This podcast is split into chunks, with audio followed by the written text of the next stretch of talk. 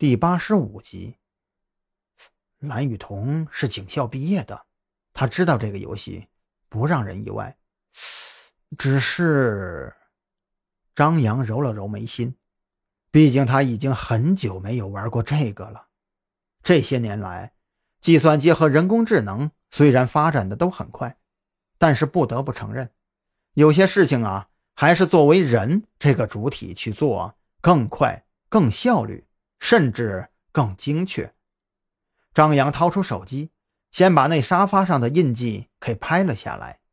他中途转换了好几个角度，拍下了足足十几张照片。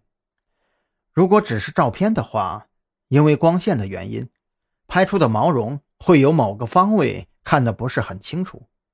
这种时候就得换个角度才行。虽然说以张扬这个年纪，还远远没有到达智力退化的地步。但是他毕竟已经很久没有做类似的事情了。拍完照片，他又盯着沙发上微不可见的印记看了许久，也只是看出来一个字而已。这个字是被蓝雨桐最后写下来的，也是最明显的字，那是一个“井”字。除此以外，张扬还看出这毛绒上的印记至少是三个字。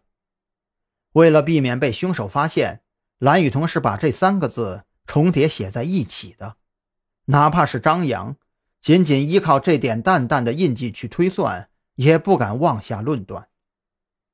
他把沙发上的印记牢牢地印入脑海之中，再次确保自己的照片拍下了所有的角度以后，这才缓缓地退出房间，把门关上。他相信，不久之后就会有相关的人。来到这里调查线索，那沙发上的痕迹没有必要提醒这些后来者。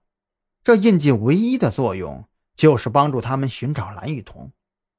除了他，别人不可能把这个印记当成线索或者是证据。赵军还在保安室观看着录像。张扬找到他的时候，他刚好将画面定格在了八号楼的入口处。画面上显示。带着蓝雨桐离开的是一个身穿黑色卫衣的男子。这个人进出的时候，一直都将卫衣的帽子戴在头上，嘴巴上还围着围巾。他走路的时候也低着头，连眼睛都看不到。这个人在下车之前早就知道摄像头的位置。张扬看了一会儿，就判断出了事情的大概。他带着蓝雨桐离开这里，究竟是去哪儿呢？张扬这句话是问向赵军的。当代社会的好处就是，你只要能确定车牌号，通过遍布在各处的摄像头，你就可以完整的模拟出这辆车的行驶轨迹，甚至于它现在停在哪里。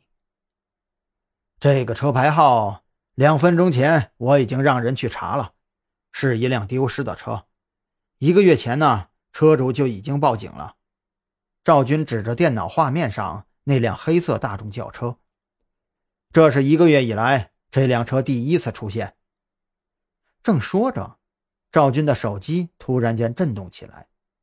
挂断电话后，赵军马上起身，车的位置已经大致可以确定了。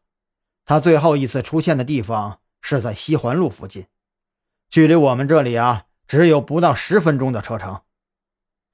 西环路。张扬的心一下子冷了下来，他对那个地方非常熟悉，那里除了大路，还有很多交错的小路，大部分都是民房，而那些民房巷子里是不可能存在监控摄像头的。